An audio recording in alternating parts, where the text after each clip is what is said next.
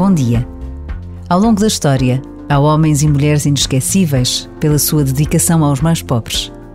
É o caso de São Vicente de Paulo, um padre francês que morreu neste dia, 27 de setembro, em 1660.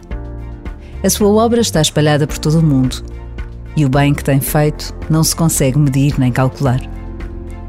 Por vezes, basta a pausa de um minuto para nos apercebermos de tanto bem que aconteceu e continua a acontecer à nossa volta.